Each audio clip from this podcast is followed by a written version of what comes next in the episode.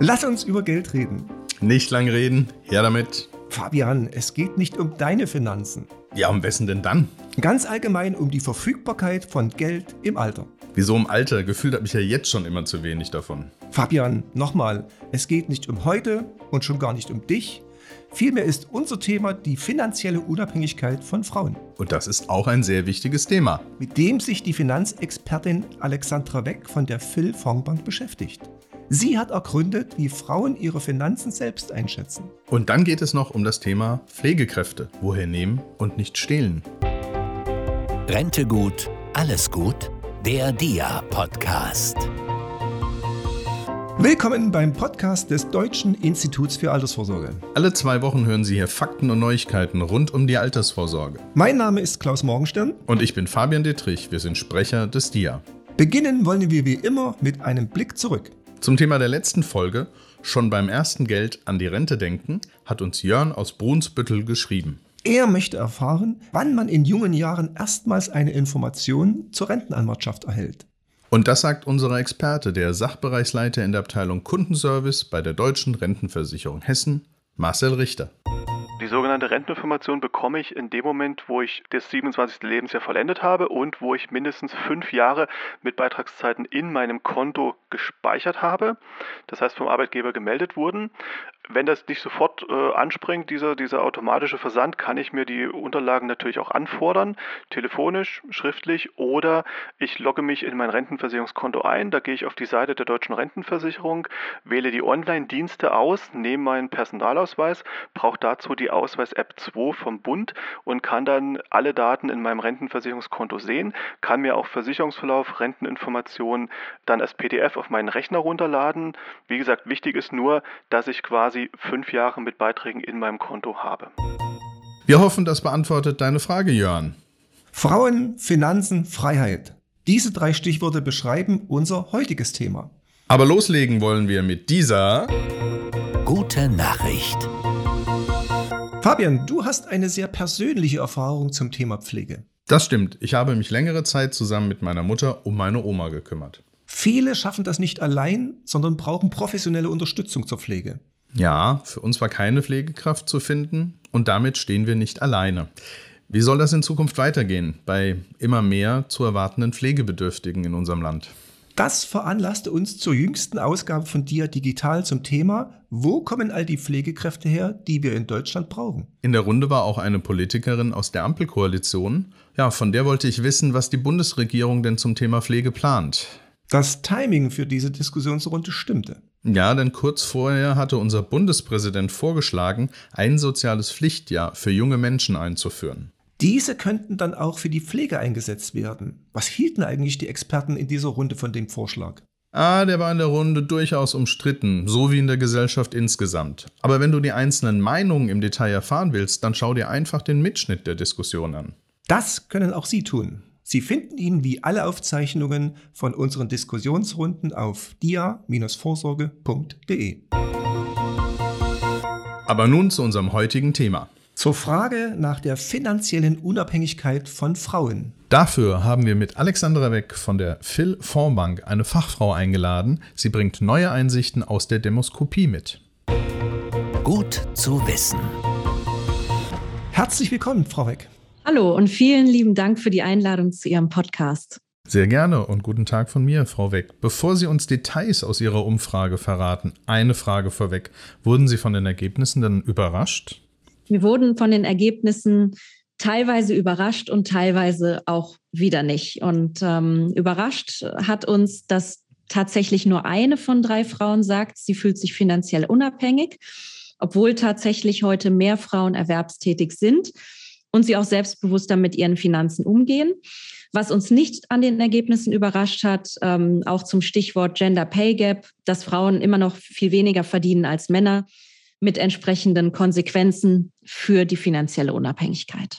Hatten Sie denn bei den Frauen äh, erwartet, dass sich ein größer Teil als finanziell unabhängig einschätzt? Ja, wir hatten erwartet, dass das teilweise heute besser geworden ist, dass wir noch so weit äh, von einer optimalen Welt entfernt sind. Hätten wir jetzt aber auch nicht gedacht. Wir müssen aber auch mal nach den Männern fragen. Bewerten diese denn ihre finanzielle Unabhängigkeit deutlich anders als die Frauen? Was glauben Sie denn, wie die Männer das eingeschätzt haben? Jetzt frage ich mal Sie direkt ja, als Vertreter. Ich könnte mir das schon vorstellen.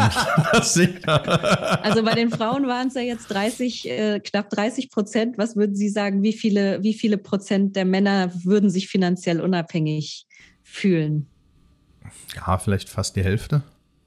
Okay, so viele dann auch nicht, aber es sind 41 Prozent, also knapp 10 Prozent mehr. Okay, das ist schon ordentlich. An welchen Kriterien wird finanzielle Freiheit bemessen? Oder umgekehrt gefragt, aus welchen Gründen fühlen sich Frauen finanziell unfrei? Einer der Faktoren ist natürlich ganz klar das direkte Lohneinkommen ähm, weil aus dem wird ja einerseits der Lebensunterhalt bestritten, aber auch andererseits natürlich dann fürs Alter vorgesorgt. Und ähm, es wird einfach oft angegeben, dass das fehlende oder niedrigere Einkommen nicht genug Spielraum auch lässt, um dann genügend fürs Alter vorzusorgen. Was aber auch ein Faktor äh, ist, der sehr viel genannt wird, sind natürlich auch Lebenshaltungskosten. Das heißt, ähm, unter jetzigen Bedingungen und mit gestiegenen Lebenshaltungskosten kann es natürlich durchaus sein, dass sich dieser Teil der Umfrage jetzt auch nochmal dahingehend etwas verschiebt. Ein Ehemann ist keine Altersvorsorge. Eine bekannte Warnung von Expertinnen und natürlich auch Experten an die Frauen, ähm, die in den Haushalten und den Familien überwiegend äh, die, die Arbeit zu Hause leisten und in denen der Mann allein oder Hauptverdiener ist. Welche Erkenntnisse hatten Sie in der Umfrage zur Unabhängigkeit vom Einkommen des Partners oder vielmehr auch zur Abhängigkeit vom Einkommen des Partners an der Stelle? Also tatsächlich ist das äh, ein, ein sehr valider Punkt und die Wahrscheinlichkeit, dass Frauen vom Einkommen ihres Partners abhängig sind oder werden, ist doppelt so hoch wie bei den Männern. Und ähm, die finanzielle Unabhängigkeit bedeutet für Frauen eben in erster Linie ein eigenes Einkommen zu haben und nicht auf Unterstützung angewiesen zu sein. Von daher doppelt so hohe Wahrscheinlichkeit ist natürlich sehr erschreckend, sehr viel. Sie haben in der Studie sicherlich nicht nur nach dem Status quo gefragt, sondern auch nach den Erwartungen für die Zukunft. Gibt es da eher Hoffnung oder eher Befürchtungen mit Blick auf die finanzielle Unabhängigkeit? Tatsächlich ähm, sagen mit Blick auf die Zukunft sowohl Männer als auch Frauen, also hier sind sich dann alle nochmal einig, nämlich je 62 Prozent sagen, sie würden gerne in Zukunft finanziell unabhängiger werden sowohl Männer als auch Frauen haben das Gefühl, gut aufgestellt zu sein für, fürs Jetzt, also für die aktuellen Ausgaben. Für die Zukunft wiederum ist es bei beiden so, dass, dass man einfach finanziell unabhängiger sein möchte. Mhm. Und äh, also hier und jetzt haben Sie gesagt, wie war der Blick auf die Rentenzeit? Was ergibt sich da und welche Unterschiede ergeben sich da? Mit Blick auf den Ruhestand haben wir dann wieder ein ganz anderes Bild. Bei den Frauen ist es wiederum nicht einmal jede Dritte, die sich für den Ruhestand gut abgesichert sieht. Ähm, und bei den Männern ist es jeder Zweite, der sich gut fürs Alter aufgestellt sieht. Hm. Altersvorsorge ist Vermögensbildung fürs Alter. Welche Hemmnisse hat Ihre Befragung zutage gebracht? Was hindert Männer und Frauen für das Alter Vermögen zu bilden? Mhm. Ähm, also das persönliche Einkommen war dabei ein ganz entscheidender Faktor ähm, für die Vermögensbildung im Alter. Und deswegen sagen Frauen einfach häufiger als Männer, dass sie zu wenig Geld zur Verfügung haben, um es für Altersvorsorge anzulegen. Also das ist der eine Punkt. Ähm, beim zweiten, worin sich die Geschlechter dann quasi kaum unterscheiden, beide äh, haben Hemmnisse identifiziert, dass sie einfach nicht wissen, wie sie für das Alter genau anlegen sollen und dass sie zu wenig Zeit haben, sich darum aktiv zu kümmern. Also das haben sowohl Männer als auch Frauen berichtet. Mhm. Da unterscheiden sich Männer und Frauen nicht. Das sind die Interessanterweise gleich, ja. ja. Obwohl die Männer ja meistens ja, alles besser wissen wollen. Das haben Sie jetzt gesagt. Sie dürfen das ja, Sie dürfen das ja als Mann auch gerne. Ähm, ich bin da selbstkritisch. Genau, Sie, Sie sind da sehr selbstkritisch, genau. Ähm, nein, aber tatsächlich, ähm, das, das war wirklich sehr interessant, dass es ähm, bei manchen Punkten sich dann doch wieder alle einig sind und ähm, das natürlich auch zeigt, wie wichtig es ist, dass wir über solche Themen aufklären, sowohl mit diesem Podcast, aber eben auch was für eine Verantwortung äh, Finanzdienstleister, Vermögensverwalter und Anlageberater haben dass man einfach die Kunden, die Menschen ähm, da, dahingehend begleitet, dass sie sich da einfach sicherer fühlen. Weil wenn, wenn man zu wenig Zeit hat und nicht weiß, wie es geht, dann äh, braucht man einfach starke Partner und gute Informationsquellen, auf die man äh, dann zurückgreifen kann. Gibt es eigentlich einen Zusammenhang zwischen der empfundenen Unabhängigkeit und der eigenen Beschäftigungssituation? Mhm, ja, den gibt es tatsächlich. Zum Beispiel ähm, bei den Frauen, die in Teilzeit arbeiten, sagt nur jede siebte, dass sie finanziell unabhängig ähm, sei. Und das wiederum, das korreliert einfach sehr häufig auch unmittelbar mit der Verantwortung für jüngere Kinder, ähm, die auch vor allem von Frauen als Grund für so eine Abhängigkeit genannt wird. Und dabei, äh, das haben wir auch ausgewertet, haben wir herausgefunden, knapp 33 Prozent der Frauen zwischen 35 und 54 ähm, haben dies äh, als, als Grund für die Abhängigkeiten angegeben. Jetzt, jetzt können Sie mal schätzen, wie viele das bei den Männern wohl gewesen sind. Im Alter von 35 bis 54, 33 Prozent der Frauen haben Verantwortung für Kinder angegeben. Was schätzen Sie, wie das viele Männer? Deutlich weniger. Äh, ja, deutlich weniger, stimmt. Zehn. ja, doch ein bisschen mehr. Also es sind, wir, haben, wir haben 17 Prozent ausgewertet. Ähm, aber es ist mhm. natürlich auch hier, es ist die Hälfte. Ja, und das, das zeigt, äh, zeigt sich natürlich dann durch, äh, weil gerade zwischen 35 und 54 ist ja genau das Alter, wo man Karriere macht und auch vielleicht mal mehr verdient und ähm, einfach auch attraktive äh, Chancen ja wahrnimmt auf dem Jobmarkt.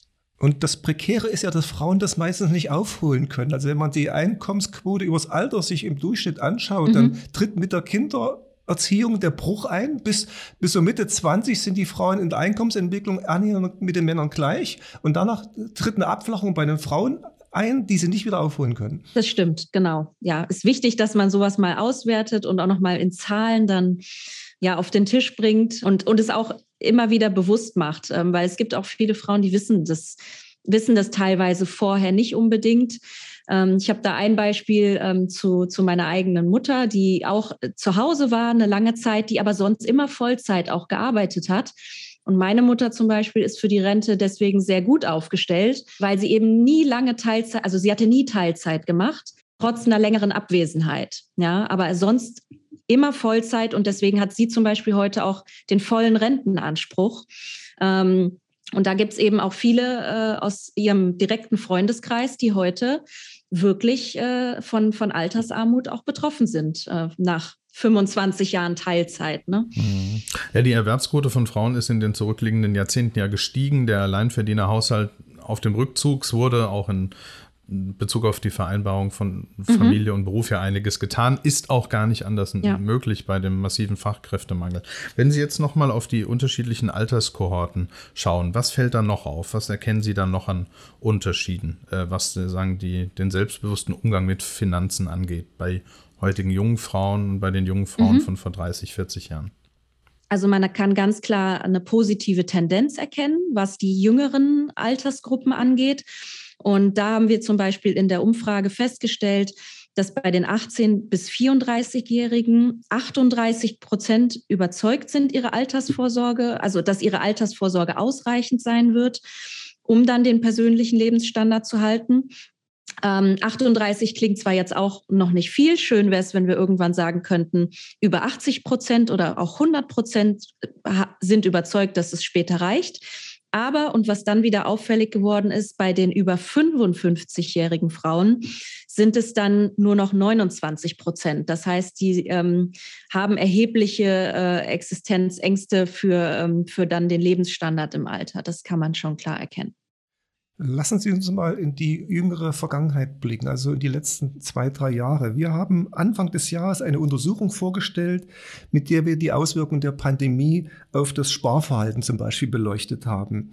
Äh, allerdings haben wir damals nicht unterschieden zwischen Männern und Frauen. Äh, haben Sie das vielleicht gemacht und können Sie anhand der Umfrage feststellen, ob es beim Sparen in den letzten zwei oder vielleicht auch drei Jahren Unterschiede zwischen den Geschlechtern gab?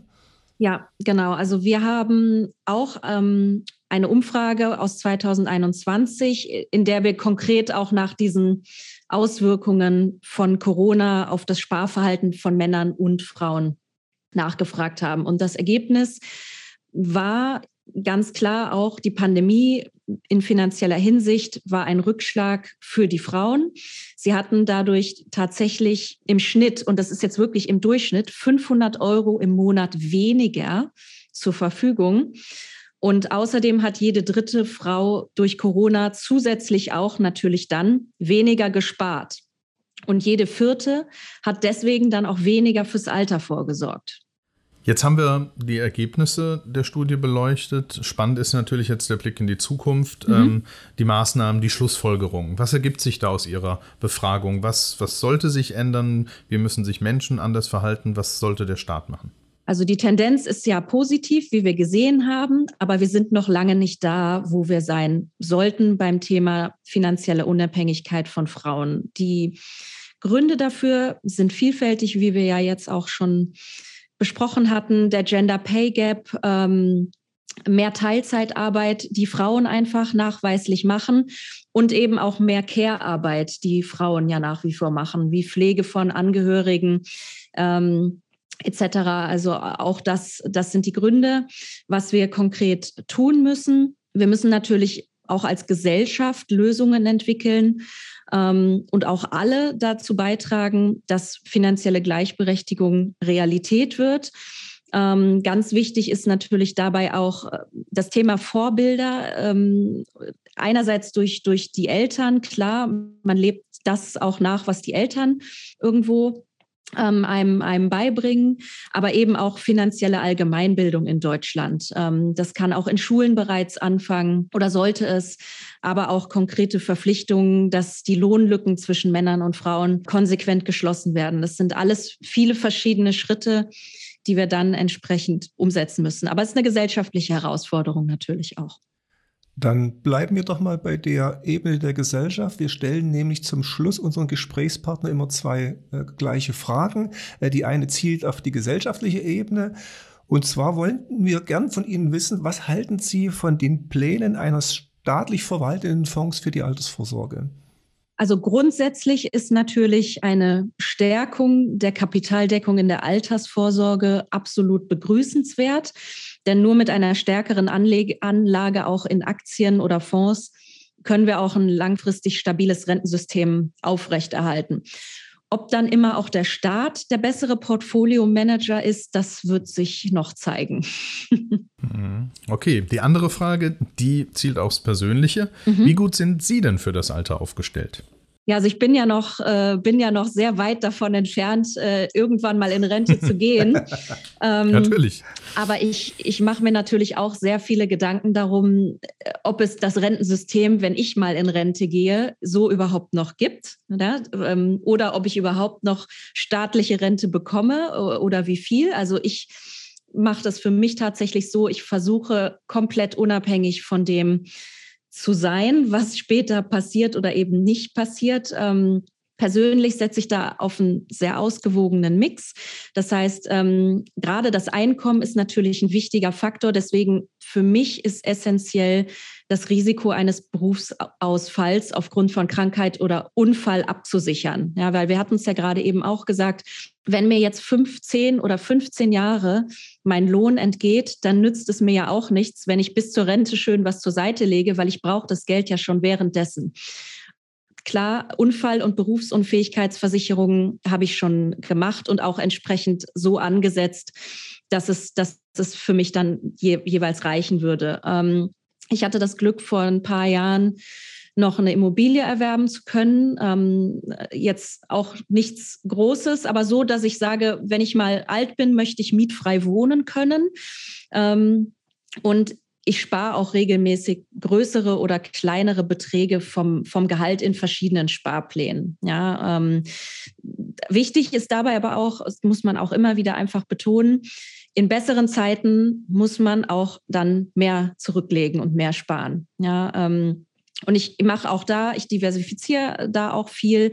Das sind Aktien, ETFs, aber auch aktive gemanagte Fonds äh, und auch Robo-Advisor, die ich, die ich dann benutze, um, um auch einen Teil de, der Asset Allocation, die Verteilung abzugeben, weil ähm, ich möchte mich da auch auf, auf Profis ähm, gerne verlassen.